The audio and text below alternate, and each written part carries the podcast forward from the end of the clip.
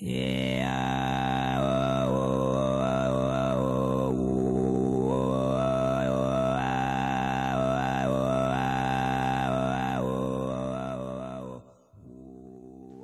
原帝国，作者勒内格鲁塞，翻译蓝奇。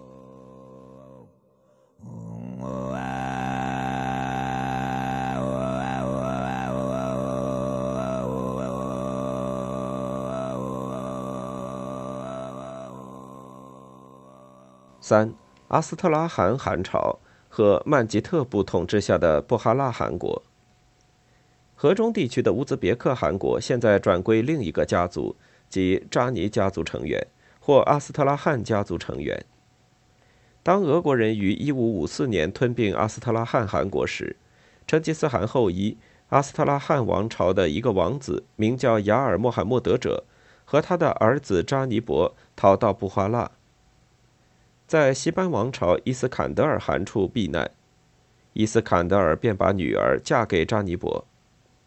一五九九年，随着阿布德穆明去世，西班王朝南系绝嗣，因此布哈拉的王位正式传给了西班家族女继承人与扎尼伯所生的儿子阿斯特拉罕王朝的巴基穆罕默德。阿斯特拉罕汗朝从一五九九年到一七八五年间统治着河中。以布哈拉为都，该王朝还统治着费尔干纳，直到大约1700年浩瀚建立独立的韩国时，巴里黑也成了阿斯特拉罕汗朝假定继承者们的封地。直到1740年7月，波斯王纳迪尔沙征服该城。纳迪尔沙于1740年9月22日用大炮打败了乌兹别克人，出现在布哈拉城下。阿斯特拉罕的阿布勒费兹汗被迫接受纳迪尔沙的宗主权，并承认阿姆河为布哈拉地区的南部边界线。在16世纪初，把自己的命运与穆罕默德西班尼蒙古人的命运联系在一起的那些蒙古部落中，有一个诺盖部，或称曼吉特部。该部来自伏尔加河河口和乌拉尔河之间的草原，即诺盖游牧部落的领地。在阿斯特拉罕汗朝统治下，该部在布哈拉的影响日益增加。18世纪后半期，该部首领们在布哈拉享有宫廷市长地位。在阿斯特拉罕汗国末代可汗阿布加奇统治期间，曼吉特首领马桑沙穆拉德娶了这位统治者之女，成为真正的君主，后来登上了布哈拉王位。马桑企图牺牲阿富汗地区。杜兰尼国国王帖木儿沙的利益，蚕食阿姆河南岸的莫夫和巴利黑附近地区。然而，直到1826年，巴利黑才并入布哈拉汗国。1841年，又被阿富汗人长久的重新征服，而莫夫仍是布哈拉汗国的一部分。曼吉特王朝从1785年至1920年间在布哈拉实施统治。一八六六年，他不得不接受俄国的保护，成为俄国的保护国。一九二零年，成吉思汗的最后一个后裔被苏维埃政权推翻。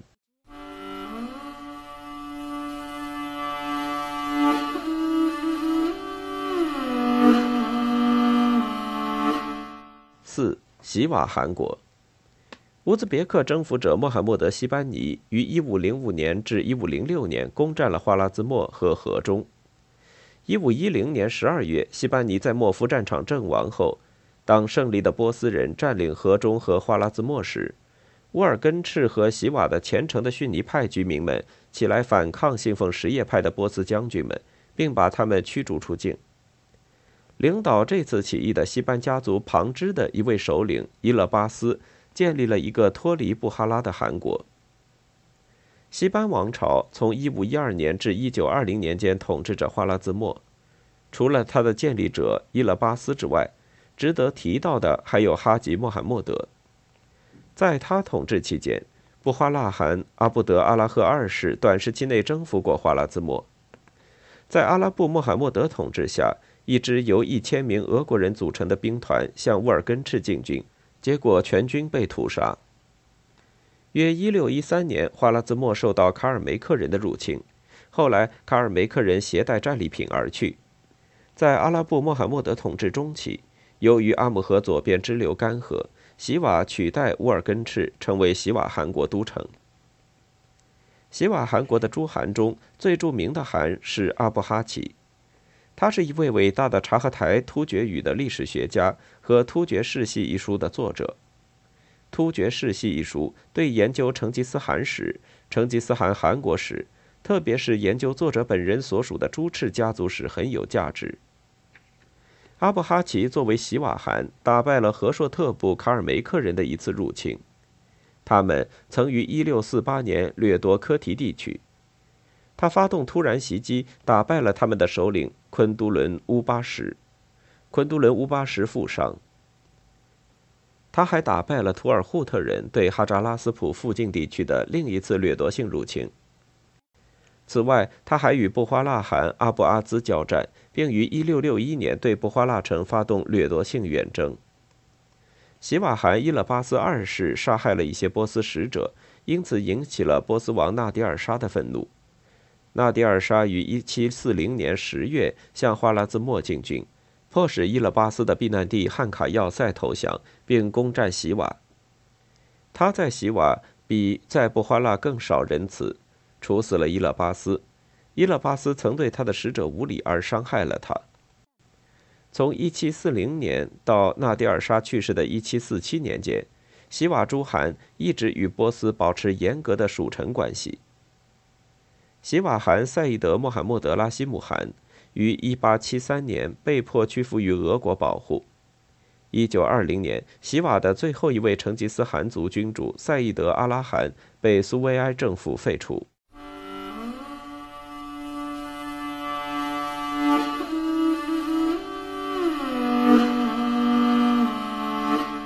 五浩瀚汗国，在西班家族成员统治时代和阿斯特拉罕汗朝初期的统治下，费尔干纳是河中汗国的一部分。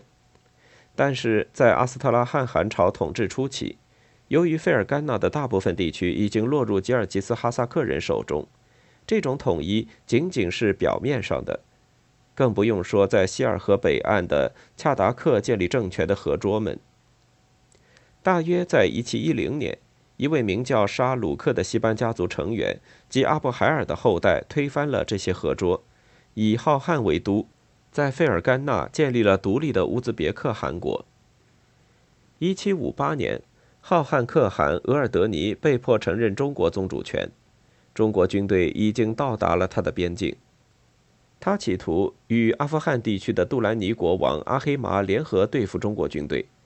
然而，杜兰尼于1763年在浩瀚和塔什干之间的一次示威没有产生效果。浩瀚汗国的艾里木汗在1800至1809年间，由于吞并了塔什干，他的领土扩大了一倍。艾里木的兄弟继承人穆罕默德·奥马尔还吞并了突厥斯坦城。在奥马尔之子继承人穆罕默德·阿里或称马达里统治下。大帐的吉尔吉斯哈萨克人已经占据了突厥斯坦城和巴尔喀什湖南岸地区。他们承认浩瀚汗国的宗主权。当时，浩瀚汗国正处于其权力的鼎盛时期。但是，1865年前不久，布哈拉汗国重新征服塔什干。然而，同年六月又被夺走。这次是俄国人夺取了该城。1876年，浩瀚汗国被俄国吞并。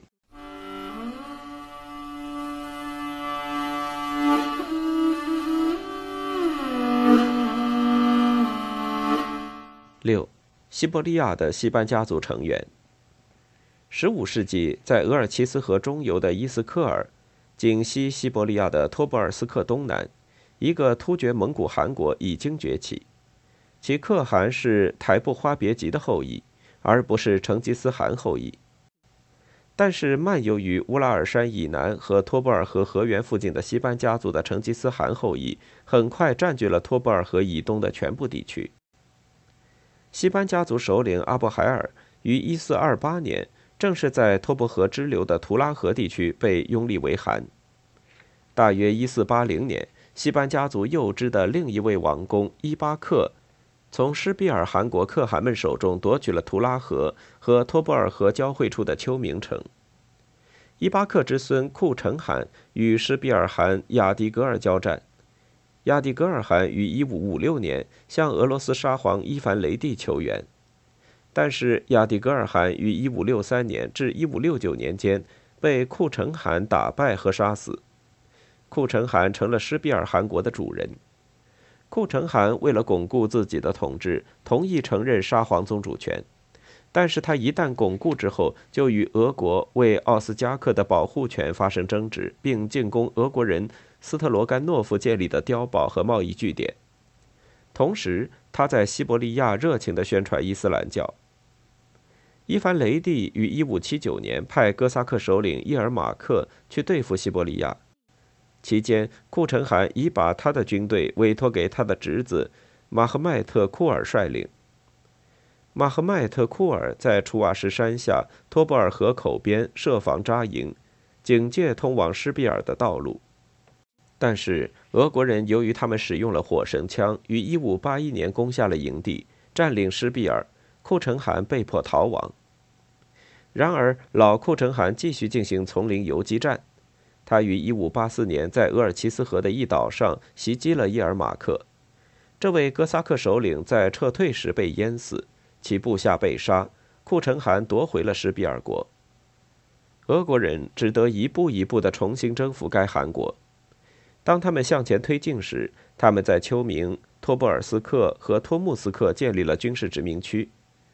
库成汗于1598年8月20日在鄂毕河畔的决定性战争中失败。逃到诺盖草原，再次遭到了暗杀。库成汗抵抗俄国人的战斗，在北部成吉思汗后裔的历史上放射出最后一抹光辉。